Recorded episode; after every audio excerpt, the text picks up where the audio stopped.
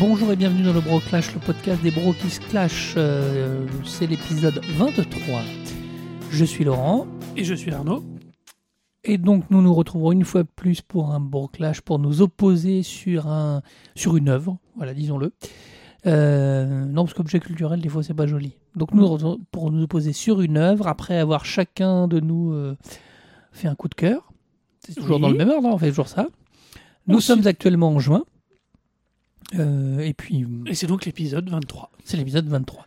Comme d'habitude, donc comme l'a dit Laurent, on va commencer par nos coups de cœur et enchaîner par le débat. Tout à fait. Aujourd'hui, il ça fait porte sur quoi, Laurent? Le débat porte, va porter sur la série Stargate Universe, euh, la troisième itération de la, Star- de la franchise Stargate. Euh, cela fait suite au vote qui a vu. Une égalité parfaite. Oh mon dieu, vous Donc, euh, puisque on avait une égalité parfaite, on, a, on s'est emparé d'un sujet de.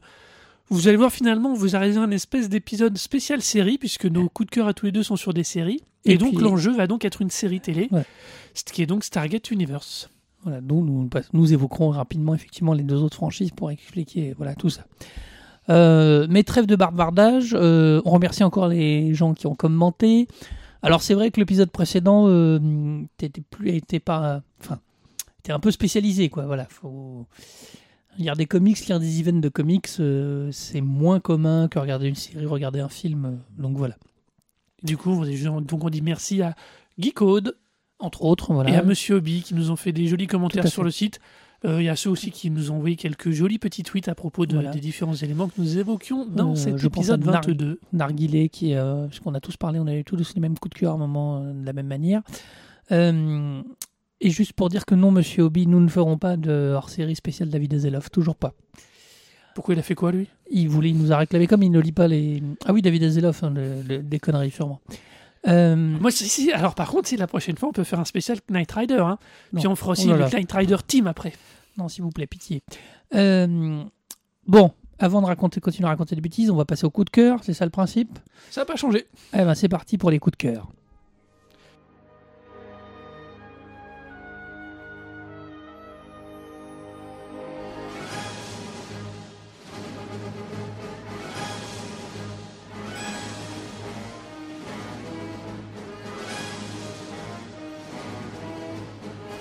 Pour les coups de cœur, eh ben, c'est moi, Arnaud, qui vais donc commencer.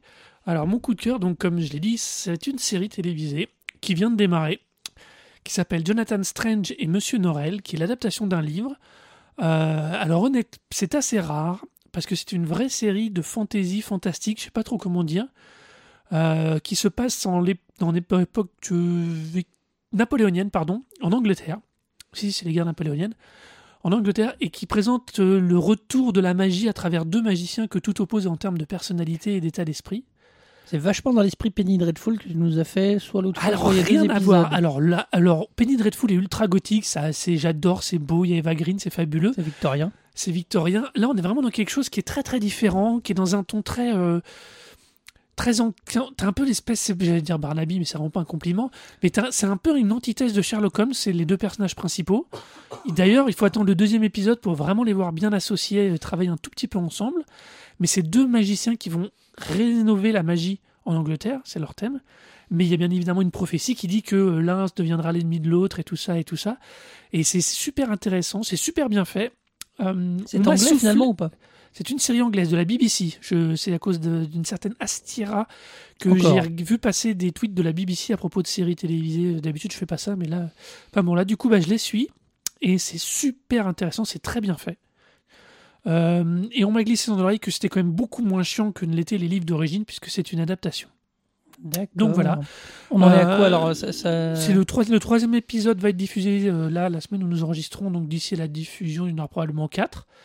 Euh, donc voilà, non, c'est très. Moi j'aime beaucoup. Alors c'est vraiment euh, pour se faire plaisir, pour l'ambiance. ça va? Aucune, absolument aucune. J'ai lu le pitch du roman, enfin des, du ou des romans. Je crois qu'il y en a deux ou trois. J'ai pas trop fait attention. Euh, et euh, je dois avouer que euh, c'est d'un roman, donc c'est un seul roman. Euh, Excusez-moi, je corrige. hein. Mais c'est écrit par quelqu'un qu'on connaît ou pas du tout? Ah non, c'est euh, euh, c'est écrit par euh, Susanna Clark. Mais la série. Et la série, ah non, pareil, elle n'est pas connue. Bah dis donc, non, ouais, donc c'est les Ah productions. non, non, c'est une Ah, production britannique 100% pure bœuf. C'est le cas de le dire. Je- oui, pas- pas- pas- donc voilà. Je, moi, je suis vraiment tombé amoureux, un peu comme Penny Dreadful euh, dès le départ. Ça a marché. Alors, je sais pas bien sûr si euh, C'est c'est des formats si 50. c'est du même niveau. C'est du format 50 minutes, 50 c'est le 60 format anglais, ouais, quoi. C'est format anglais. Donc, euh, Jonathan Strange et Monsieur Norrell, donc une série de la BBC, apprend a priori euh, au moins cet épisode. Je trouve pas d'infos plus avec Bertie Carvel et Eddie Marsan dans les rôles principaux, qui jouent donc les deux magiciens euh, principaux. Euh, voilà. C'est punchy, c'est quoi? C'est non, c'est c'est difficile? Enfin, Bah, c'est très rigolo parce que j'ai trouvé que la, la narration et la manière de faire avancer l'intrigue correspondaient. Les deux, per- les deux personnages principaux qui sont Monsieur Norred donc, et Jonathan Strange sont complètement opposés en termes de personnalité. Jonathan Strange est un, un, un noble dont le, dont le père vient de décider, donc qui acquiert enfin du bien après avoir raté toutes les entreprises qu'il voulait lancer. Et du coup peut avoir la femme qu'il veut parce qu'il a du bien. Euh, Norrell est un, est un érudit qui s'est enfermé, qui a appris la magie comme ça, qui la pratique extrêmement intellectuellement, qui arrive à des résultats en, posant- en prenant le temps. Jonathan Strange va se découvrir magicien, je vous dis pas comment parce que ce serait vraiment, il y a un truc important là, à ce niveau-là, va se découvrir magicien et lui il fait tout d'instinct. Mais il fait tout de Ah façon oui, je- ouais, je vois, gigantesque. Il a, Non, il a des pouvoirs absolus, enfin Ma, très ma très question fort. était, c'est ambiance Merlin, euh, le Merlin, le. Non, c'est ambiance, non, c'est ambiance pas fauchée. Non, non, Oui, c'est, non, non, bon. non, non, c'est, pas du Merlin, c'est pas du Atlantis. Tu parles de Penny et de trucs, mais tu es quelqu'un qui aime pas Doctor Who, je crois pas trop. Je déteste, enfin, T'aimes pas l'esthétique, un peu le, le côté. Si, alors, il y a un truc que j'aime bien dans Doctor Who, c'est qu'il permet à plein de gens de découvrir euh, de la SF, de Ouais, la mais grande après, SF. Mais pas après, le- moi, à titre personnel, je, trouve ça moche. T'es pas le Les seul. effets sont nuls. Non, Les ça, intrigues je- me saoulent. Oh là là, c'est une Non, horreur. je sais, mais tu, puis on va passer la suite. tu es un amateur de ce qu'on appelle de hard science, type Blade Runner, typique. Et en général, les amateurs de hard science que je croise n'aiment pas Doctor Who parce que le côté burlesque, les, les- Mais c'est pas les laisse un peu nécessairement à le côté. burlesque qui me chante, qui me gêne, c'est euh, c'est un peu des enfin, fois l'espèce euh, de gloubi-boulga général que enfin, de faire, représente de un faire des épisode, méchants, quoi. des poivrières géantes, euh, voilà. C'est difficile. Même ça, pour c'est- particulier. Même ça, j'aime assez les nanars pour passer là-dessus. Non, il y a vraiment un côté gloubi-boulga qui me saoule. Euh, Mais- sans parler du fait que. Mais donc là, c'est beaucoup plus sérieux. Ma question était. Ah oui, alors là, c'est beaucoup plus sérieux. C'est. euh, il y a, bien sûr, il y a de l'humour parce que c'est des Anglais, ils savent toujours distiller cette petite pointe d'humour quand il faut. Euh, c'est très en costume, c'est très beau, c'est très bien éclairé, c'est très bien filmé. Euh, mais voilà, mais c'est juste une ambiance très particulière. Il y a un rythme qui est lui aussi très anglais d'ailleurs. Euh, cette façon de se presser, de pas trop en faire et de te raconter vraiment une histoire. Et ça, c'est. Et du coup, je en deux épisodes, comme j'ai, comme dans la même personne qui faisait une review sur MDB, I am hooked. Je suis à l'accro. Ok, donc les amateurs de BBC iront voir. Et ben moi aussi, je vais parler séries, et moi, je vais pas parler séries anglaises, et moi, à l'inverse total, j'exagère, on va parler d'une série avec que des noms. Voilà, le côté prestige. euh, C'est ton côté parler parisien, ça. hmm, on n'exagère rien. On va parler de Roman Coppola, de Jason Schwartzman, de Ah. Gaël Garcia Bernal, de Malcolm McDowell. Voilà. Tous ces gens-là, que je vais dire un peu, un peu après ce qu'ils font chacun, se retrouvent dans la série produite par Amazon Studio qui s'appelle Mother in the Jungle, adaptée d'un roman euh, d'une oboïste qui est une biographie euh, donc qui joue du bois qui s'appelle Sex, drogue et musique classique. Mozart in the Jungle raconte l'arrivée au New York Symphony Orchestra d'un jeune, euh, d'un jeune et fougueux chef d'orchestre joué par Gaël Garcia Bernal, qui est un acteur d'Almodovar, donc qui doit être Tendance espagnol exubérante, quoi. complètement exubérant et qui va foutre le bordel dans une institution assez vieillotte où il remplace Malcolm McDowell. Alors les plus jeunes d'entre vous ne savent peut-être pas qui est Malcolm McDowell, mais Malcolm McDowell c'est le héros de Orange Mécanique de, de Kubrick, qui là joue un vieux monsieur qui est super drôle. C'est Alex, le chef des droguistes. Voilà. Et euh, donc on va voir l'évolution de cet oboïste, de ce chef d'orchestre, de l'intérieur d'un orchestre symphonique, avec ses problèmes d'argent, avec ses problèmes de, de, de délire. On va voir que le monde de la musique classique est bien plus rock'n'roll d'ailleurs, paradoxalement. Mais c'est accessible ou c'est euh, complètement ésotérique? Il y a Ah des non, gens c'est qui font pas de musique. complètement starbé. Ah bon, mais non, mais n'imp- n'importe qui peut regarder ça parce que lui, il est complètement fou. Pour vous donner les détails, il y a un percussionniste dans l'orchestre qui deal de, du Valium aux autres musiciens. euh, euh, ils sont horribles entre eux. Il y a le, le côté syndical dans l'orchestre parce que c'est une réalité américaine. Euh, Enfin, c'est complètement starbé. Donc, c'est créé par Roman Coppola. Alors, Roman Coppola est un cinéaste. C'est le fils de Francis Ford. Donc ça doit être le cousin de Nicolas Cage, probablement, et le frère de Sofia. Enfin voilà, ça doit être un truc dans le genre, quoi. Ah, on n'a pas tous des vies faciles. Hein. Voilà, Jason Schwartzman est aussi un, un monsieur assez connu euh, sur, la, sur le côté un peu indé américain. Et il produit ça, c'est vraiment drôle, c'est complètement starbé. Il y a des moments assez émouvants, c'est des petits épisodes de 26 minutes. euh, il y en a une dizaine qui, a- qui ont été diffusés par OCS euh, City, donc, qui est la Oui. chaîne d'OCS qui diffuse tout HBO. Je crois que c'était Canal, euh, j'ai plus coup, je sais plus lequel qui Non, est non. diffusé, non? Et là, c'est là, c'est diffusé sur OCS. C'est euh, c'est disponible sur OCS en entier. euh, voilà, c'est vraiment drôle. C'est la deuxième production Amazon après Transparent que- je vous recommande aussi. Mais là, je me suis focalisé sur Mozart and the Jungle. Effectivement, comme tu dis, même les amateurs, les non-amateurs de musique classique, c'est vraiment sympa. euh, le chef d'orchestre, il est tout fou. Enfin voilà, c'est vraiment drôle. C'est plongé dans l'univers, mais c'est un peu comme on plongeait dans l'univers d'urgence, alors en beaucoup moins dramatique. Mais c'est vraiment voir un univers euh, complètement. Enfin, alors il n'y en a pas un qui est normal. hein. Ils sont tous complètement schizo, ils sont tous complètement névrosés jusqu'au bout. La jeune oboïste qui est très très jolie, qui est jouée par, euh, je ne sais plus, c'est pas Lola Kirk, je vois Lola Kirk, mais euh, ça doit être euh, une autre. Euh, voilà, le, il y a des, il y a des- c'est vraiment beau. Il y a un épisode qui doit être le 6, qui se passe dans une soirée où ils sont invités à jouer, qui est un long plan séquence, en plusieurs fois évidemment, euh, qui est réalisé par Roman Coppola. Voilà, C'est le fils de papa c'est le fils de papa, donc euh, voilà. Sinon, c'est plutôt bien réalisé, c'est plutôt bien, bien foutu. Jetez-vous dessus, le... c'est vraiment sympa. Je sais pas si ça va sortir en, en DVD, je ne connais pas en France parce que je pense que ça doit être d'abord diffusé sur une RT1, je suis pas sûr. Je sais pas s'il. Si, si, si, si, tout le monde est dans la chronologie des médias maintenant. Donc maintenant, euh, je pense qu'elle va bientôt être disponible en DVD, mais euh, de toute façon, sinon, jetez-vous sur OCS, ça vaut le coup. Euh, donc voilà, Mother in the Jungle, euh, 10 épisodes, ça passe très très vite. Eh bien voilà, nous avons donc fait les coups de cœur, les remerciements aussi de nos chers auditeurs et auditeurs. Euh, donc nous allons passer au clash sur Stargate Universe. Spoiler, Ce podcast est susceptible de contenir des spoilers sur l'objet présenté. spoiler,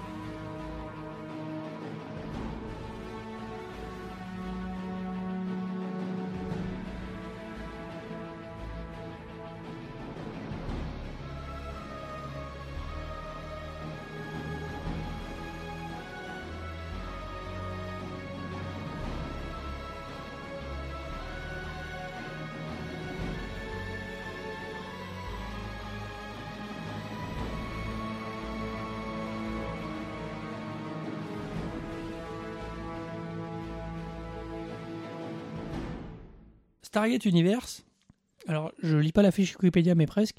La porte de l'univers en québécois, non, je déconne. Bon. Est une série télévisée américaine. Alors, américo-canadienne, on lit, bon, ouais, mais enfin, c'est les séries américaines tournées à Vancouver, quoi. C'est ça. Quand ils disent améri- américo-canadienne, c'est que c'est les séries américaines tournées à Vancouver. Comme X-Files, quoi. Comme X-Files. Sauf la dernière saison. comme Stargate, comme Stargate Atlantis, Atlantis. parce qu'effectivement, Stargate Universe est la troisième itération. euh, Des spin-offs, monsieur. troisième spin-off d'une série euh, liée à l'univers de Stargate. Alors Stargate, c'est un film de, De Roland Emmerich. Roland Emmerich, dont il veut refaire d'ailleurs trois trilo- une trilogie maintenant. Euh, c'est très drôle parce qu'il y a quand même 10 ans de Stargate SG1, donc c'était la première série avec euh, Richard Anderson, avec euh, Michael Shanks, enfin, toute la, la plus connue. Il y a eu 5 ans, je crois, 5, ouais, cinq saisons de Stargate Atlantis avec que vous pouvez connaître Jason Momoa qui faisait qui jouait dans Game of Thrones, Futur Aquaman. futur Aquaman. Et là, il y a eu deux ans, donc deux, deux saisons de Stargate Universe. Dieu merci, pas plus. On en reparlera tout à l'heure. Euh, donc voilà, euh, sachant que donc euh, Roland Emmerich veut refaire une trilogie en ne s'occupant pas de la série. Donc il y a quand même plus de 15 ans de, de mythologie de créer. Le bien Emmerich, il dit non, moi j'ai fait un film au début, je refais un film à la fin. Tant qu'il reprend pas euh, Russell. Bon, bref. Alors, Stargate, le principe de base de Stargate, donc la porte des étoiles, euh, c'est la découverte d'un artefact extraterrestre qui s'appelle la porte des étoiles, qui permet de voyager instantanément à travers des trous de verre, Presque instantanément. presque instantanément, pour aller dans des pays, des- des- dans d'autres portes des étoiles qui sont dans des galaxies très éloignées. d'abord sur d'autres planètes, et ensuite, quand ils vont découvrir Oui. le changement de chevron, ils Voilà, iront bon. dans d'autres euh, galaxies. Alors effectivement, la première Stargate SG1, il y a sept chevrons d'utilisés, ils se déplacent dans tout notre univers à nous, dans toute la Voie lactée, avec plein d'une plein d'ennemis très variés. Euh, dans Stargate Atlantis, ils vont dans une deuxième galaxie, euh, parce qu'ils emploient le huitième chevron. Et, Et la fête de Stargate Universe, on met 9 chevrons et voilà, la- le pitch de Stargate Déjà, Universe, c'est là. qu'ils ouvrent une porte avec neuf chevrons qui les propulsent dans un vaisseau. Euh, et Le le, destiné. le destiné qui va s'être trouvé dans des galaxies, mais alors là, on parle même plus lointaine, on parle de, De des trillions, milliers, de- milliers des d'années- trillions de millions de Voilà, milliards de kilomètres. Et donc vont se retrouver, parce que suite à, euh, dans le pilote à une catastrophe sur la base où Ah. ils sont, un tas de gens qui n'est pas prévu de partir, qui n'étaient pas Alors du non, tout... tu fais. Alors, juste, on va. Je me permets juste de t'interrompre pour dire. Pour activer le neuvième chevron, ça demande une charge énergétique gigantesque, et les deux seules fois où ils vont l'activer, ils vont détruire une planète Quasiment. pour non c'est pas quasiment c'est ils détruisent la planète pour activer et donc au moment où ils activent le neuvième chevron le seul moment où l'énergie est assez forte au moment où la planète va être détruite et donc ils activent le neuvième chevron tout le monde devant évacuer et bien se retrouve à bord du Destiny les militaires en place mais aussi tout le- toute une partie du personnel civil et scientifique Qui n'avait prévu du pas tout. demandé ça du tout Donc se retrouvent dans un vaisseau dans plus ou moins bon état. euh, un ensemble de gens qui n'ont rien demandé à personne d'être ensemble, des militaires, des civils, euh, et qui vont devoir découvrir ce vaisseau, survivre, parce que le début, il n'y a pas de vivre, il n'y a rien, enfin voilà, il n'y a rien de prévu, habiter ensemble habiter ensemble, et tout ça va amener donc euh, deux saisons à rencontrer aussi d'autres, si, Probablement. probablement d'autres créatures à travers deux saisons. Euh, c'est produit, alors en fait, c'est produit et c'est créé par la même bande, euh, donc Brad Wright et Robert C. Cooper, qui sont de toute façon les créateurs des, des, des- de la franchise, qui sont les meneurs de la franchise Stargate depuis le, depuis le début, que ce soit G1, Atlantis ou Universe. avec un début de diffusion en 2009 et donc fini en, en fin en 2011 assez logiquement On y retrouve Et le enfin. fabuleux Robert Carlyle, euh, qui joue euh, Rush, hein, le scientifique. oui Robert Carlyle que vous avez pu voir dans Trainspotting, mais je suis pas sûr que vous soyez assez, euh, assez, pardon, assez jeune, vieux, je sais pas, mais qu'on a vu aussi dans Once Upon a Time en ce moment, euh, qu'on a vu dans pff, beaucoup de choses. 28 semaines plus tard, je vois ça, tiens, j'avais oublié. Euh, bon, il y a peu de tout, mais voilà. Euh, très très vraiment je trouve très bon C'est une vraie tête de second rôle régulier, euh, fait. d'arrière-plan, on va dire même des fois, de un Euh, peu dans tous les styles. D'ailleurs, souvent les flics Ouais. ou les scientifiques un peu allumés, ça c'est pas surprenant. Et face à lui, euh, Justin Louis, alors moins connu pourtant qui a une gueule terrible, que je trouve très très bon dans- dedans, qui joue le colonel euh, Young, merci, Colonel Young, oui. euh, qui est l'opposition. Alors le, la série, on va en parler tout à l'heure, on va beaucoup reposer sur l'opposition entre le scientifique et le militaire. elle va essayer de reposer. Voilà. Euh, S'ajoute à ça David Blue qui va jouer Ellie, qui est un, Qui est le petit génie. D'ailleurs, la série démarre sur lui qui craque via un jeu qu'aurait mis le- le- les services secrets à dispo de tout le monde pour essayer de détecter les génies qui joueraient aux jeux électroniques. tout à fait. Non mais, enfin, voilà. Ah voilà, donc c'est Et, et Mi- alors si on va Qui est citer vraiment euh. Mingna, euh, qui est une actrice qu'on voit dans Agent of Shield en ce moment. qui joue la cavalerie. qui joue aussi dans Urgence et qui joue le- la, la, la diplomate de service Voilà, voilà, dans l'histoire. la psychologue diplomate Voilà, de service. Psychologue en plus. Donc voilà pour le pitch rapidement. Euh, que dire que Ça a duré deux ans. Que Alors, pour une fois, que pour un. pour- alors, puisqu'on parlait de Doctor Who, pour une série SG, euh, on n'a pas l'impression trop de voir. euh, esthétiquement, c'est la meilleure production. Ça a été dit d'ailleurs, c'était très étonnant. La série a été un peu boudée par les fans. Faut bien le dire. Faut les comprendre. Euh, non, non.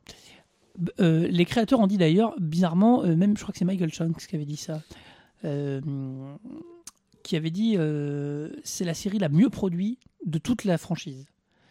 Alors, c'est dire vrai qu'au niveau de la réal, au niveau de la lumière, au niveau des décors, on a plus cet effet totalement cheapos. Même les effets numériques ou les arrivées sur d'autres planètes, t'as pas l'impression de voir des épicéas euh, partout. Ah, Non, c- voilà. je- D'ailleurs, au crédit de la série, j'évoquerai l'épisode de la mort du euh, Luxien qui s'enfuit, là, euh, de Simmons, qui Oui. s'enfuit parce qu'il se fait. Il, est- il se- il s'enfuit sur une planète parce qu'il veut pas donner les infos qu'il possède. Oui. Et ce qu'il ce qu'il fait voir, c'est qu'il a posé une mine quelque part, qu'affole un troupeau de pseudo-bestioles qui arrivent et qui le piétinent. Ouais. avant que Ouais, un ouais, certain professeur scientifique lui tire une balle dans la tête, sans autre coup férir. Mais voilà, on a, on, même ça, c'était plutôt bien fait. On a des contextes très réussis. De Euh, jungle, de jungle, les vaisseaux de- spatiaux, parce qu'ils vont croiser un gros paquet de dons très magnifique. différents. Euh, c'est très réussi. On a parfois, par contre, un petit peu l'impression, par contre, pour le dessiner, puisque c'est le décor principal, au moins sur la première saison, on a parfois l'impression que t'as juste, enfin, que ça tourne un tout petit peu en rond. Ouais. Mais Après, ils ont le- trouvé deux trois astuces et puis ils vont commencer enfin dans la deuxième saison à explorer et à, et à réfléchir par rapport à là où ils sont coincés pour essayer d'avancer. Le, le dessiné est Et du vraiment ça très fait des beaux beau. décors. On va faire une partie très euh, Physique. très physique, très décor, là, très voilà. Le dessiné est très très beau. Alors dès le début, il trouve une, un, c'est très dire paradoxal. Il trouve un, système de caméra volante euh, qu'ils appellent, les, j'ai oublié déjà. Euh, je ne sais plus, ça m'en reviendra. Donc un petit système de caméra volante où il se filme avec Oui, ce qui permet de justifier la présence de caméras à tous les points de vue. beaucoup. Et de toute façon, la série est réalisée avec euh, comme une caméra, comme une caméra à la main. Je, je trouve pas le terme. À l'épaule. Je manque de... Merci, les caméras à l'épaule. C'est un truc qui n'était pas du tout utilisé dans les deux premières franchises de Stargate. Donc il y a vraiment une réelle euh, travaillée, effectivement une lumière liée à ce vaisseau très très travaillée. Euh, c'est pas drôle du tout. Alors, Euh, on va mais- attaquer. Si je... Alors, non, non, oui, effectivement, on va finir le, sur le côté un peu esthétique. Euh, je trouve vraiment, vraiment, le, vraiment, moi je trouve que c'est, elle est vraiment magnifique tout au long. Alors c'est vrai que c'est très fermé parce que voilà, ils sont principalement dans le vaisseau. On va en sortir pour aller sur des planètes, mais pas beaucoup. Alors, Euh, Oui, non, on va aussi de temps en temps aller sur Terre via une euh, Ah oui, via les pierres de, via les pierres de l'esprit qui via- sont enfin les pierres de l'esprit qui sont quelque chose qui sont issues de la forme de Stargate. de Stargate. Oui, je, je dis pas, mais c'est qui est typiquement euh, qui, qui est un des trucs moi qui me pose le plus gros problème dans cette série. Non, mais alors moi, c'était, Euh, enfin, les quand on regarde, quand on regarde de ce type un peu de, de science-fiction, euh, Mais c'est de pas- science-fiction. Euh, dans Stargate, on a avalé d'autres couleuvres. euh, là, ce sont des pierres Oui, qui mais- permettent de, de, de remplacer dans l'esprit de quelqu'un. C'est un échange D'inverser les personnalités dans les corps. à travers. Voilà, merci. À travers les, les à travers les, À travers réseau les galaxies. À travers Non, mais les mais galaxies. sans aucun lag, sans rien. Non, Il n'y a pas de C'est latence, immédiat. Et Il y a comme quelques ça contraintes, que dans la huitième saison de Stargate SG1, les- l'équipe va découvrir les Ori, qui seront la- les méchants de la fin de SG1. C'est grâce à cause des pierres comme ça. Euh, D'ailleurs, je, je risque de vous faire des références un peu tout le temps, mais il y a un excellent épisode qui porte sur les pierres qui s'appelle euh, Citizen Joe euh, en anglais, où euh, à cause des pierres, euh, il y a un coiffeur de l'Indiana qui a des visions de ce que vit euh, Jack O'Neill. Voilà, et donc on voit son point de vue lui, puisqu'il est persuadé d'être possédé, enfin d'avoir des idées, enfin bref. Mais donc les pierres sont un élément qui existe depuis longtemps dans Stargate, et là elles, sont, elles servent, elles permettent de d'avoir des Bah, elles permettent de compliquer les intrigues du destiné, bah, de de, raconter, rap- de rappeler, de renvoyer. d'éviter le flashback surtout. Il y en a, mais pas beaucoup. Bah, là, mais c'est pire que ça. Lost, parce que finalement, Mais non, non, alors je suis pas d'accord avec toi. Elles permettent pas, alors là, pas du tout. Elles transposent automatiquement les personnages qui semblent vouloir. Ceux qui ont la ch- puisque tout le monde va finalement sur Terre en rotation pour aller voir les Tout siens indirectement ou directement, ça dépend du niveau de secret, machin bidule.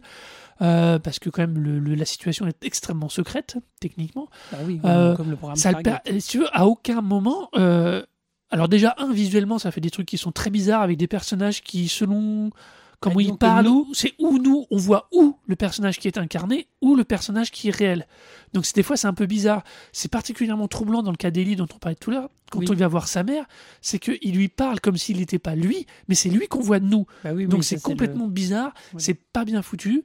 Euh, c'est encore pire dans l'épisode. euh, euh, Non, mais c'est pas bien foutu parce que du coup, on va revenir à un truc qui est vraiment chiffonnant. Malgré une super signature visuelle, une direction artistique qui est réussie, des effets spéciaux qui sont, Mhm. faut le reconnaître, surtout par rapport à l'échelle de Stargate en série, sont très très réussis. Les plans de vaisseau, les plans larges, les effets d'apesanteur, tout est vraiment nickel. Mais on a, mais ces pierres d'esprit viennent rajouter une couche d'intrigue parce que du coup, les intrigues de ce qui se passe sur Terre vont venir interférer sur ce qui se passe dans le vaisseau qui a des milliards de kilomètres des- de la Terre. Je veux dire, Mais non, au mais niveau des normal. enjeux, mais Mais non, mais au niveau des enjeux, On les mecs du vaisseau pourraient très bien dire, euh, allez vous faire foutre quoi. Mais Non, non, mais si. justement, ils veulent rentrer, donc euh, bon. On va en parler après. Mais non, Donc, euh, euh, non, non, mais c'est vrai que visuellement, je trouve que c'est une des séries les plus réussies de Stargate, avec surtout une, un- je trouve un parti pris de réalisation euh, très très osé, alors euh, qui est le même tout le long, hein, qui est sur les deux saisons. euh, il y a une vraie signature. il y a une vraie signature, mais c'est plutôt pas mal. Euh, alors après, euh, qu'est-ce que ça raconte? Voilà. bah, ces braves gens qui n'ont donc quasiment que les pierres d'esprit comme moyen pour recommuniquer avec la Terre ne trouvent rien d'autre de mieux à faire dans un vaisseau millénaire qui traverse la galaxie pour déposer des portes des étoiles, avec d'ailleurs un ils, plan. déposent, ils déposent pas les portes des étoiles, ils en trouvent un autre qui dépose les portes des étoiles. Eux, Un ils ont un vaisseau, ils savent pas, ils savent pas ce qu'ils Ah oui, c'est vrai, ils parcourent, ils, parcourent, ils s'arrêtent à côté des portes, truc, ils vont rattraper le vaisseau qui dépose les portes des étoiles. C'est vrai, le oublié. croiser un moment. C'est magnifique d'ailleurs. Le... Voilà, on parlait de trucs réussis, ça c'est magnifique. Ça Mais permet de voir, donc c'est un vaisseau ancien. Ancien, c'est la, les anciens sont les, la, la race qui a créé la porte des étoiles. Euh, et au début, ils savent pas trop ce que fait ce vaisseau. Ils vont le découvrir, c'est un, un- un des éléments de la série. Euh, alors, qui a été écourté, hein, elle a fait que deux saisons, ils étaient censés, ils étaient partis sur plus, mais bon, elle a été écourtée, donc euh, c'est normal qu'elle soit écourtée. mais non, on n'aura pas donc la fin. Le début, la, une grosse partie de la première saison, c'est du survivalisme. Ça veut dire qu'ils sont coincés dans un vaisseau, qui se déposent sur des planètes où ils savent pas forcément ce que vont trouver en matière d'eau, en matière de nourriture, machin. Donc il y a tout un, un rapport au début. C'est pour ça que je faisais un parallèle avec Lost. Mais ça, c'est les enjeux des 7, de 7 à 8, voire Bah oui, 9 mais épisodes sur sur 20, 20. c'est de la première saison. Oui, mais, bah oui, mais c'est beaucoup. Mais Ça- non, mais dans le, parce même que- temps, dans le même temps, on va scoltiner des, des kilos d'intrigues politiques à deux balles, sachant que ces gens-là n'ont rien Mais à non. bouffer, rien à boire. Mais si, le rapport entre les, ceux qui sont militaires et ceux qui sont pas militaires, Mais entre oui, le mais- fait de l'intervention des gens qui, viennent, qui vont sur Terre avec ces pierres d'esprit, qui rajoutent une surcouche d'animosité entre les gens, alors qu'il n'y en a pas besoin. Et, et encore, alors attends, je voudrais pas dire de bêtises, mais c'est dès la fin de la saison 1 qu'on a l'alliance luxienne qui apparaît dans le c'est la paysage. fin de saison 1. C'est ça. Je veux dire, on arrive à un point où le vaisseau à des trillions de milliards de kilomètres va finalement, quand même, faut quand même le dire, se retrouver avec un mec, Simmons dont je parlais tout à l'heure, qui a des infos pour l'assaut de la Terre, qui est de l'autre côté de la planète. Oui, Comment la- la- les Luxiens arrivent à finalement se réinjecter là-dedans, eux qui viennent de, d'ailleurs, qui viennent de Stargate euh, Standard, pas Atlantis. Euh, Non, Stargate et G1. Ouais, mais- G1. oui, non, mais c'est la fin euh, de tu G1. vois, c'est, Non, non, mais alors, c'est, c'est typiquement moi ce Mais qui non, me mais- fout en rogne dans cette série, c'est que, un, la réaction des mecs est, étant donné qu'ils sont à l'autre bout de la planète, à l'autre bout du monde, au sens premier du terme, euh, de l'univers même, euh, ils sont vraiment très très loin. Leur seul moyen de communication est le fait d'échanger des corps. Donc au niveau des rapports humains, tu peux imaginer que c'est quand même un peu court. Mais on en a quand même qui vont aller jusqu'à l'autre, il va essayer de sauver son couple. Il y en a un qui va essayer de coucher avec quelqu'un d'autre. Enfin, je veux dire, ça va. C'est quand même super zarbe. qui retrouve sa femme. Mais Enfin, il y a- y non, une- non, il y a plein de trucs. retrouve sa, femme, parce que c'est un couple Oui, de, lesbien. de femmes. Euh, mais c'est magnifique. Mais non, mais le problème, c'est que c'est pas du tout. le- mais les pierres d'esprit, on- honnêtement, les interactions avec la Terre, à part expliquer qui ils sont, parce qu'effectivement, on nous présente très rapidement. Donc, il y a Ellie qui est le petit génie. Il y a la fille du d'un sénateur euh, qui va très mal finir d'ailleurs. Il y a un jeune militaire qui euh, ça va nous créer un petit triangle amoureux. Alors, c'était un peu le défaut qu'on craignait au début de la série.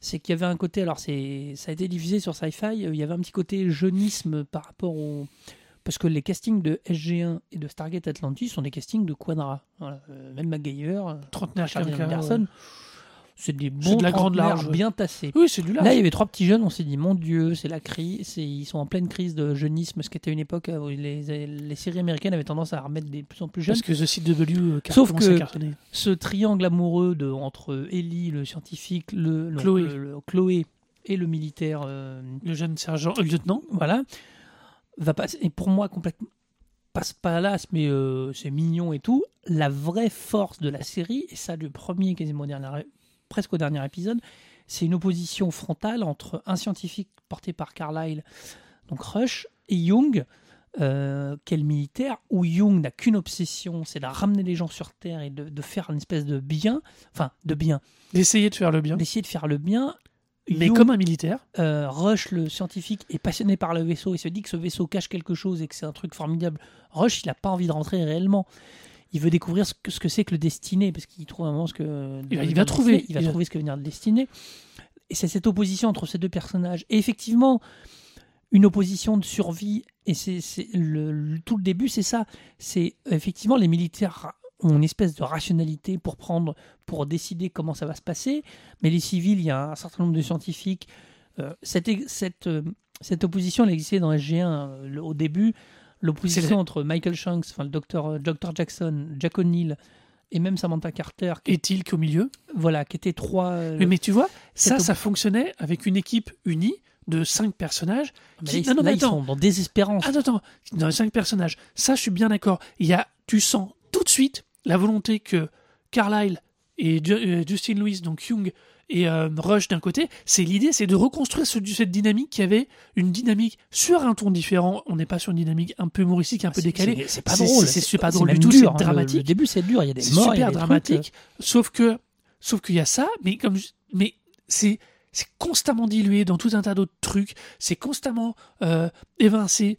Euh, tu parlais de l'intrigue amoureuse, c'est pareil. Elle est super maline. Et c'est d'ailleurs le seul truc qui fonctionne bien. euh, Chloé, le lieutenant et et Ellie, Ellie. c'est le seul qui- fonctionne bien parce que ce sont les trois seuls dont on va totalement couper les amarres avec la terre. Très vite, oui. Son oui. père meurt à elle, à elle, puisque c'est la fille du sénateur. Son père meurt tout de suite au deuxième épisode. Euh, le Black, Matthew Scott, c'est c'est Euh. Matthew, le jeune militaire. Voilà. Euh, Matthew, euh, je crois qu'on évoque à peine ses liens avec la Terre. Je crois que jamais on le voit en Bah si, c'est son fils, c'est lui qui a un fils. euh, Oui, mais il a son fils, mais c'est que ça sert à rien. Il le reconnaît pas quand il vient. Et il se fait une raison tout de suite. Oui, mais Et le dernier, c'est Ellie. Ellie, dont la mère euh, ne le reconnaît pas parce que c'est pas lui. Et elle comprend pas pourquoi il peut pas lui parler. Et donc, du coup, il est malheureux comme la pierre. Ils vont finir par la faire venir. À partir de ce moment-là, fini. On n'en parle plus. C'est coupé. C'est réglé. Je veux dire, non, non. Là, pour moi, le plus gros défaut, et c'est ce qu'impacte, et c'est cette manière qu'ils ont eu de construire euh, toutes les intrigues, qui est que si tu veux faire si tu veux, si tu veux créer des gens, il fallait, il fallait complètement les isoler ou pas du tout. Il fallait aller plus loin dans un côté ou dans l'autre. Soit tu fais Lost, dans le sens où Lost, ils sont coupés du monde, ils ont que leurs souvenirs. Soit, et moi je trouve qu'honnêtement, ça aurait été à mon avis la meilleure solution, dans le sens où, c'est-à-dire, les couper complètement. Tu leur laisses une ligne de communication, une ligne. Mais là, c'est n'importe qui qui, va, qui vient sur la Terre au final. T'as des plans de, de Rush, t'as des plans de, euh, de Jung qui sont sur Terre. Jung qui va laisser de sauver son mariage, qui veut, quand sa femme demande le divorce, il a quand même la réflexion, Ouais, alors que dans le même temps, il, a, mais il, a, il avait mis enceinte une nana peu- avec lui. Enfin, je veux dire, qu'il a dans le vaisseau avec lui. Je veux dire, Ah il y a une construction qui est complètement bordélique. Tu, c'est, non, c'est pas logique. alors, moi, de mon point de vue, c'est pas logique. C'est bordélique, c'est mal organisé. Et, les- et le problème, c'est que, à force de alors, il y a les enjeux locaux, il y a les enjeux personnels, il y a les micros enjeux en, en plus en interne, puisque le rapport entre les civils et les militaires, mais ensuite, Rush et Young ont chacun leurs enjeux personnels vis-à-vis du contexte général. Euh, non, mais c'est- le problème, tout ça est très mal imbriqué, très mal foutu, sur un ton qui est complètement égal. Mais non, non, Euh, non, le truc, c'est ça, que- ça fonctionne pas. c'est Ça que c'est ne pas- fonctionne pas. c'est que c'est pas mal foutu, c'est que Il y ça a montre. personne qui t'as envie de t'attacher. Mais si, si, ils sont. Le truc, c'est qu'ils sont en situation extrême. Dès le début, tous les personnages sont en situation extrême. C'est-à-dire qu'ils sont en, situ- situation, pardon, en situation de mort. C'est-à-dire que globalement, Mais comme- s'ils s'en sortent pas, ils vont mourir. Euh, or, le, le rapport à la Terre, il s'éloigne de plus en plus parce que ils ont de plus en plus de mal à, à trouver comment y retourner. Il y en a certains qui perdent l'envie d'y retourner. Euh, ils vont être, ils vont passer par des planètes où ils vont, il y en a certains qui vont se dire, euh, nous on reste, on décide de rester, etc. Ils vont tous y Mais il y, a, hum, euh, il y a un truc où l'intérêt de montrer les choses de la Terre, c'est de montrer comment ces personnages évoluent. Comment ces personnages, comment le- ce qui leur arrive dans le vaisseau est une espèce de surconcentré de choses qui peut, de, de vie, et comment ça va les changer fondamentalement, et comment ça, ils vont être complètement, radicalement différents.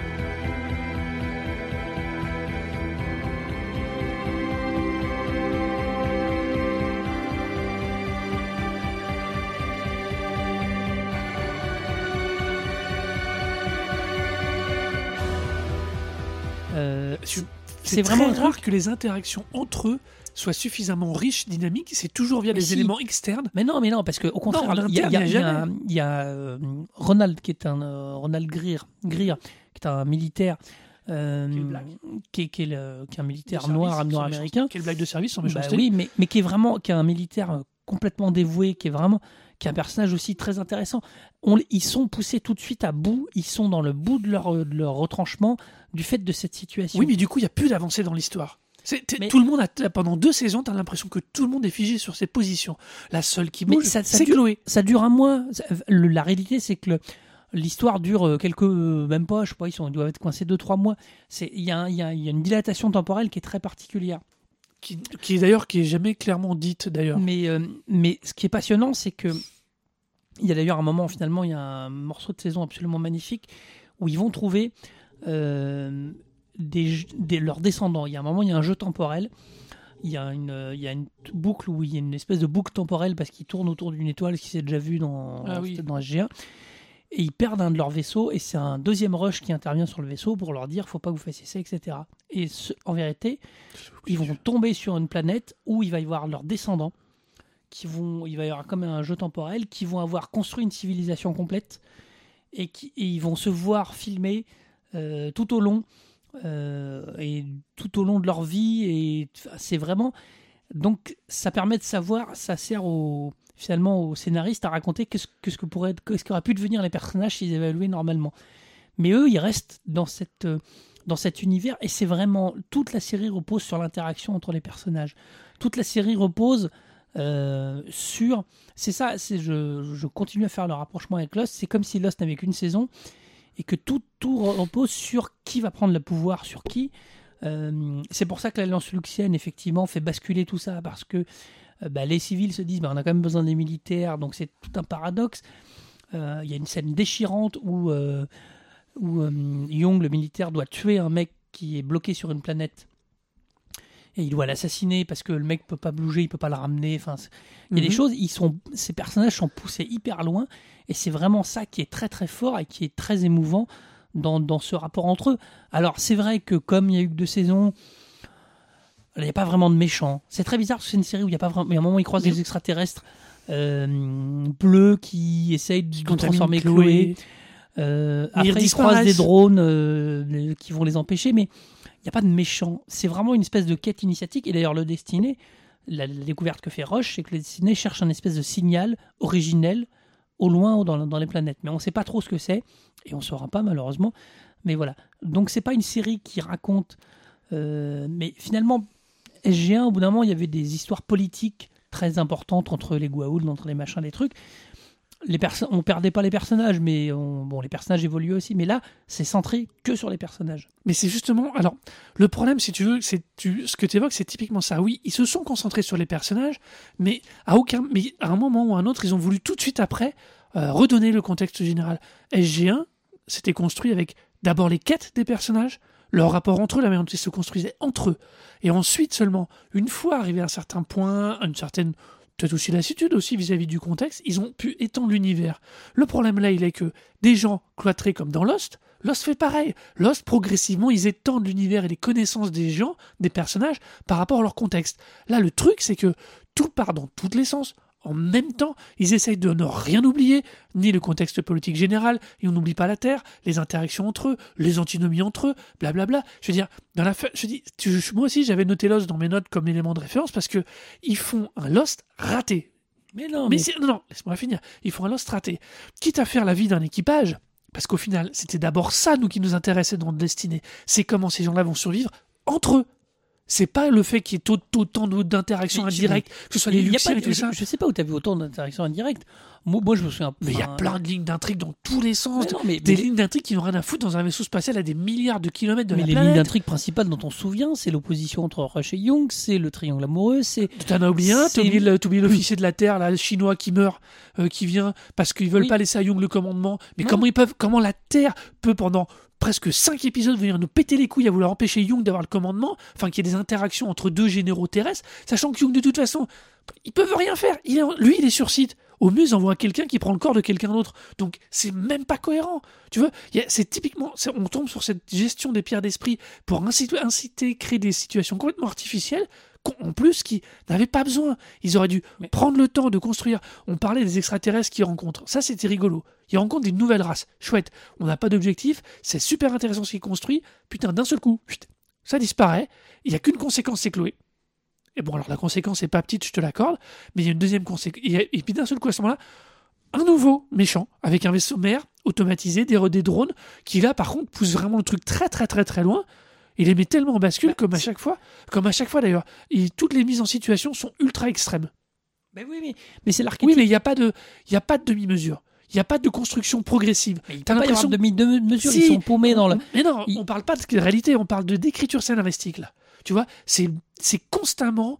euh, ils vont jouer sur toutes les lignes d'intrigue, ils vont péter un truc, ils vont remettre un une derrière, et je te rajoute ça, et bidule Non, et mais machin, parce que, et tout entremêlé. euh, parce que le, le- le rapport va changer d'ailleurs, le rapport entre les personnages va, va, va se modifier malgré encore tout. heureux. Le rapport entre Young et Rush, il va se modifier. Le, le, le plus gros. Moi, les, euh, quand je parle de la série, les pierres d'esprit, j'y pense pas du tout. Enfin, c'est un truc. euh, Je me focalise peut- anecdotique. ah, peut-être. Attends, juste un truc. Je me focalise peut-être dessus, mais c'est annex- mais c'est juste que pour moi, c'est euh, c'est exactement le truc qui est en trop. Tu vois, il y Non, aurait pas ça- ça, ce serait suffisant. ça peut-être, ça c'est vrai. Après, ça leur sert à, euh, à raconter un peu le passé des personnages. Je maintiens, je pense que c'est un truc pour pas faire de flashback. Il y a un truc que moi j'ai trouvé un peu chiant, c'est que euh, c'est un épisode dans le début de la saison 1 euh, où c'est euh, Chloé qui. Je crois que c'est Chloé qui retourne, euh, qui retrouve ses copains et ses copines. Oui. Mais alors là, c'est une, On en adolescente foutre. typique. On en a rien à foutre. Là, franchement, euh, pour savoir que son mec il est parti avec une autre et tout, c'est pas très intéressant. Tu vois, Quand ça donne une profondeur- couper les ponts.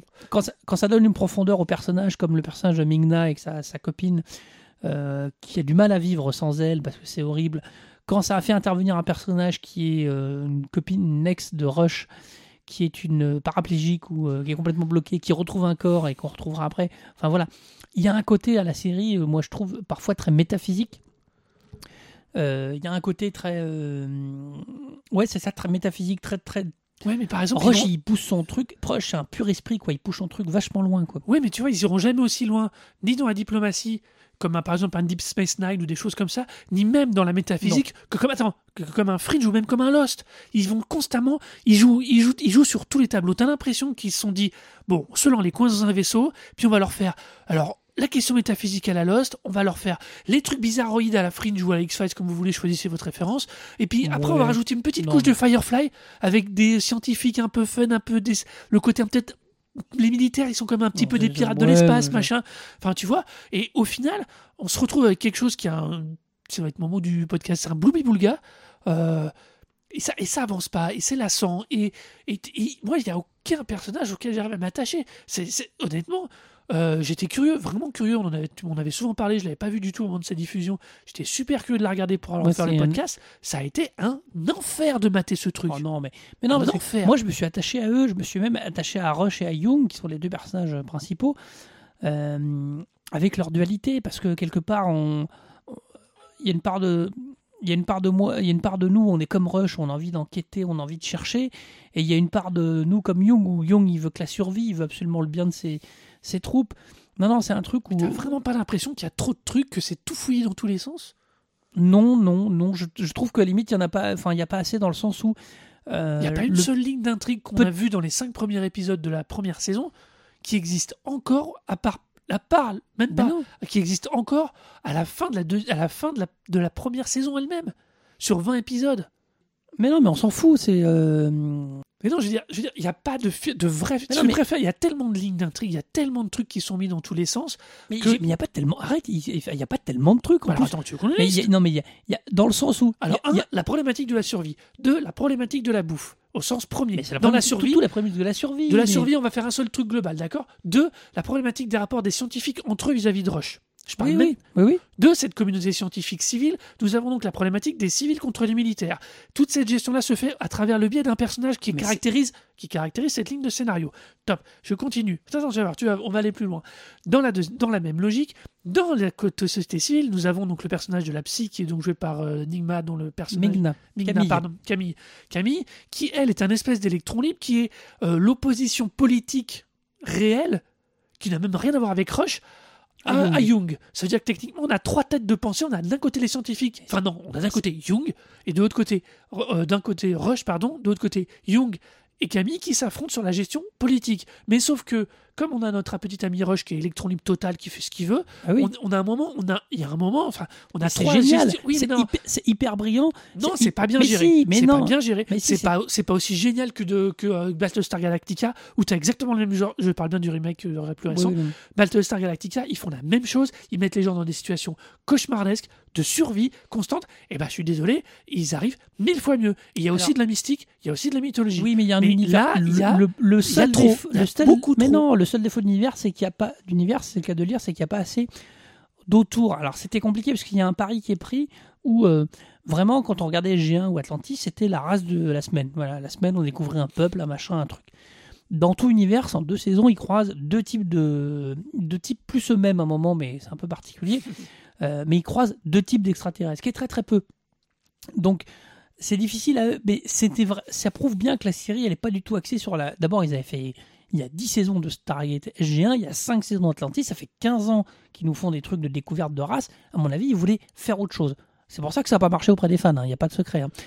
Euh, Il y a vraiment un truc où euh, c'est quelque chose où là, ils sont vraiment sur euh, vraiment une. Moi, je trouve une psychologie de personnage comme on n'en voit pas souvent.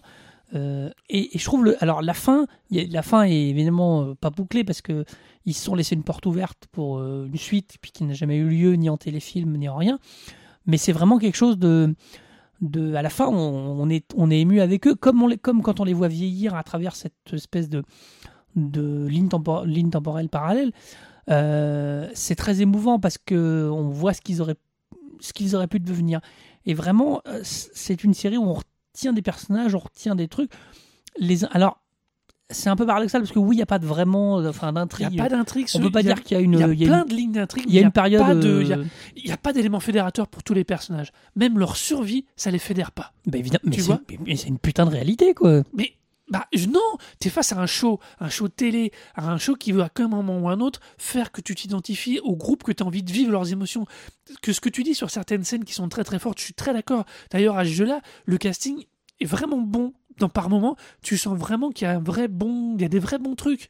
Mais mais il y a Oui. mais à Alors aucun oui, je- moment tu t'as tu tu On- tu, tu si, c'est là où je suis pas d'accord. Je suis pas d'accord. On n'a pas creusé ça avec toi, mais on a évoqué les acteurs et tout. Le, le casting, alors bizarrement, ils sont pas super connus, mais je trouve que le casting, ils sont vraiment justes. Ils sont vraiment réussis. Et Carla, il est nettement devant parce qu'il c'est un grand acteur, euh, je trouve. Enfin, est il a une capacité à jouer un peu tous les méchants, les fous, les machins. Euh, on croit à son truc et c'est vraiment une série de, de- personnages et un casting vraiment réussi. Même les petits jeunes, ils s'en sortent pas si mal. Il y a une infirmière qui est amoureuse de Rush. euh, il y a chaque personnage, euh, celle qui tient l'infirmerie, il y a une, botaniste, il y a des relations inter ou interpersonnages. Alors, on creuse pas tous, on, on reste vraiment sur 5-6 personnages principaux. Mais c'est vraiment, vraiment, vraiment, vraiment beau de les voir évoluer, enfin évoluer, de les voir interagir entre eux. Alors, peut-être qu'ils évoluent pas beaucoup, mais ils sortent tellement riches. Enfin, ils- malheureusement, ils finissent tellement riches de cette, de cette aventure euh, voilà, qu'on est qu'on a traversé ça avec eux et c'est c'est vraiment le bout de ce que peut traverser un être humain quoi. C'est le c'est une forme d'ultime épreuve. euh, voilà, il y a rien de plus dur quoi. Et, ça les rend vraiment magnifiques. Mais, mais je dis, euh, c'est pas qu'il n'y ait pas ça dans ce qu'on voit, c'est juste que tu t'en fous. Parce que c'est constamment pété dans rythme, en, écriture, en, un moment ou un autre. Euh, tu peux pas. Tout à l'heure, je parlais de Battlestar Galactica. Tu vois, ils ont, à un moment ou un autre, ils se battent tous pour être celui qui, qui mène la survie. Là, même ça, même dans les enjeux de survie, c'est d'un seul coup, tout le monde l'oublie, puis on repascule sur autre chose. Enfin, il y a un il y a un problème de continuité, il y a, un vrai, vrai souci dans, sur les deux saisons. hein. Il y a constamment des trucs qui arrivent, des trucs qui arrivent pas. de- Non, c'est vraiment complètement bancal, ça fonctionne super mal. Euh, on n'a pas, on pas cette sensation de... euh, on n'a pas cette immersion. Cette sensation d'immersion qu'on peut avoir, par exemple, que ce soit même avec Firefly, avec Battlestar Galactica, pour faire des exemples spatiaux ou vaisseaux, Parce tu vois. ils ont pas on ouvert pas une. Je pense que c'est la limite ce qui leur manquait. Ils ont pas ouvert une grosse mythologie. Ils ont pas ouvert Mais, je- mais oui, un truc. Ils n'ont pas d'univers commun aux personnages. À, au à cette, cette série-là passe son temps, quand tu la vois, tu te dis Oh tiens, ça me fait penser à ça. Oh tiens, ça me fait penser à ça. Non, c'est pas Oh, ça que je veux dire. ça. qu'il n'y a mais pas si, de. Tu as raison, tu mets le doigt sur le Mais truc. non, il n'y a pas de Ils grand ont- méchant. Il n'y a, n'y a pas de, de grands méchants. Oui, mais à un moment, il faut fédérer les gens. D'une manière ou d'une autre, il faut fédérer les gens. Même Rush et Y- Young, les deux personnages, quand ils vont être face à un ennemi commun, Et bah, Ils vont, pas ils vont- mais d'un seul coup, ils font front. Et puis, tout, puis l'épisode d'après, comme Mais le truc, c'est- on revient. Non, mais à la limite, C'est une ça- réalité, quoi. Oui, mais c'est trop, c'est trop facile. Ça tombe toujours comme ça, tac, tac, tac, tac, tac. Il n'y a pas de vraie continuité, si tu préfères, dans l'histoire. On passe d'une ligne, puis l'autre, puis, du, puis un tel Rush, un machin. Rush essaie quand même de tuer. Non, Young essaye de tuer Rush. Ouais, plusieurs Rush fois, revient. quasiment. Non, il le- une, une fois que tout, que tout le monde une le bonne sait. fois, ouais. Il faut attendre une fin de saison pour que d'un seul coup, ils redeviennent, ils se, ils se remettent en possibilité de travailler ensemble. Ça encore, c'était cohérent. Sauf que ça qui était le moteur de Rush, Rush cachant tellement de trucs, c'est- super mal évoqué. On, on, on ah, pas comme il est parano depuis le début. Tu comprends pas l'évolution qu'il a par rapport au capitaine, enfin par rapport à Young. C'est chiant parce que du coup, son, son attitude, elle est juste aussi, aussi con qu'avant. Tu le prends non, juste il- pour un connard. Non, tu le prends finit- juste pour un connard. Tu comprends pas ses motivations. Mais si, tu, tu comprends. Sa seule motivation à Rush, c'est le savoir. C'est le- c'est Non, de, faire, c'est de parle faire de- évoluer l'être humain. Et finalement, la force, c'est qu'ils finissent. euh, alors évidemment, comme d'habitude, hein, vous savez qu'on spoil. Euh, D'ailleurs, la force, c'est qu'ils finissent par euh, le sacrifice qui, ultime qui sera fait alors qu'on pensait que ce serait Rush, ce sera Ellie.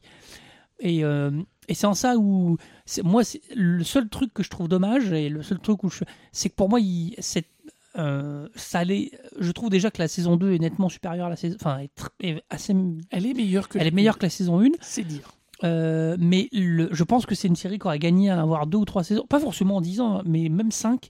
C'est une série qui aurait gagné à avoir un, un univers plus complet autour, quelque chose où on, euh, effectivement ces personnages auraient été peut-être lâchés différemment, mais le pari insensé de les voir coincés pendant deux saisons dans un vaisseau, même s'ils en sortent hein, régulièrement et tout, euh, est vraiment réussi, je trouve, et ça apporte vraiment euh, une, histoire de personnages qui est vraiment assez, assez incroyable.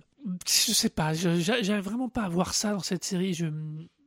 Il y a vraiment un souci, et, et en plus, même sans parler, alors je vais être honnête, hein, même, sans, même sans le regard des séries SG avant, euh, Elles servent pas. hein. elles servent pas. c'est enfin, oui, si, si, presque- elles servent pas. C'est presque pas utile. euh, Il y, a, il y a trois, il y a trois, si, si, il y a trois vidéos faites par, euh, Michael Shanks, par euh, Daniel Jackson, le professeur Jackson, qui expliquent ce que c'est qu'une porte des étoiles. Enfin, le, ça sert à, Non, non, mais ça sert détail. pas à grand chose. Non, non, c'est des détails, honnêtement. Euh, bah, tu vois, justement, ils utilisent même pas leur mythologie euh, d'origine pour euh, construire des trucs. euh, on, à part le fait que ce soit un vaisseau ancien, on n'a jamais rien. Il- il- si tu préfères, j'ai tout, constamment l'impression qu'il manque un creuset, un- une base, un, un fond, un vrai fond au-delà du simple fait d'être paumé dans ce putain de vaisseau tout pourri. Qui, en plus, qui à chaque fois qu'il découvre un truc, euh, engendre plein de nouvelles éléments, de, nouveaux questionnements qui pourraient être super intéressants, comme on les a euh, euh, dans, les, dans, un Battlestar Galactica ou dans un Deep Space Nine, pour, ou dans, des choses comme ça, d'un peu d'exploration, de, de, ou dans un Lost quand il découvrait les portes, tu vois, il y a, y, a, vraiment des trucs, il y, avait, y avait vraiment matière à, et je trouve que c'est constamment euh, oublier, revenir, revenir, enfin, c'est très... J'y arrive pas, je peux pas rentrer dedans. Il manque un creuset, il manque un espèce de fond commun, tu vois, à toute le, à toutes ces lignes d'intrigue, t'as juste l'impression qu'elles sont posées là en disant bon ils sont perdus dans le vaisseau ça suffit. Et puis blou, blou, maintenant on démarre les autres trucs à côté. Allez, on a on n'a pas le temps de s'attacher leur vraiment à leur situation et à et au risque qu'il y a dans cette situation. Très vite on les voit aller bouffer leur bouillie dégueulasse à la cantine.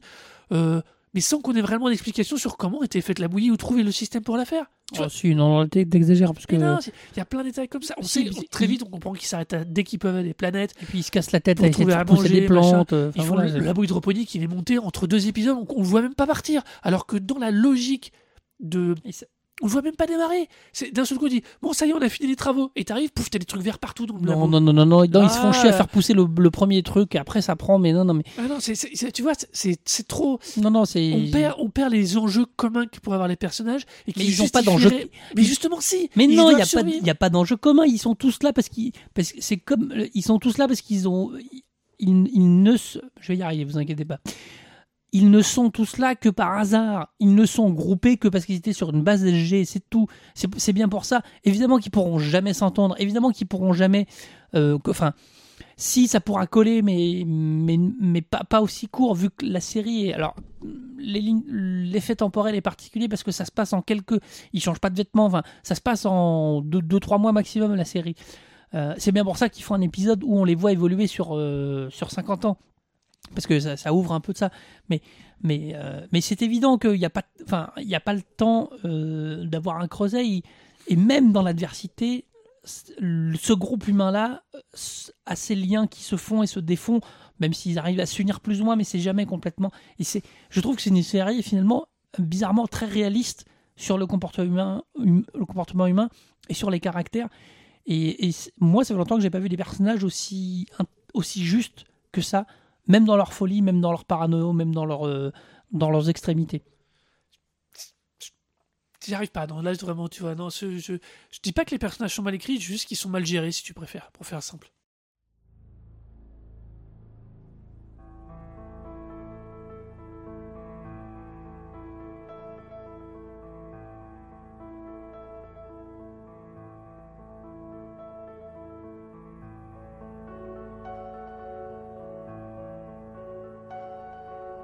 Alors, si comme moi vous pensez que Stargate Universe est l'une, voire euh, la meilleure série de la série St- Stargate, et surtout une série où de personnages euh, profondément humains avec tous leurs défauts et leurs qualités, votez pour moi. donc pour Laurent.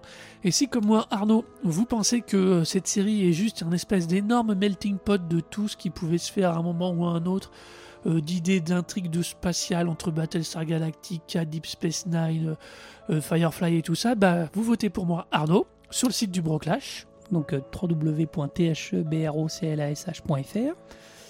Le Twitter c'est thebroclash,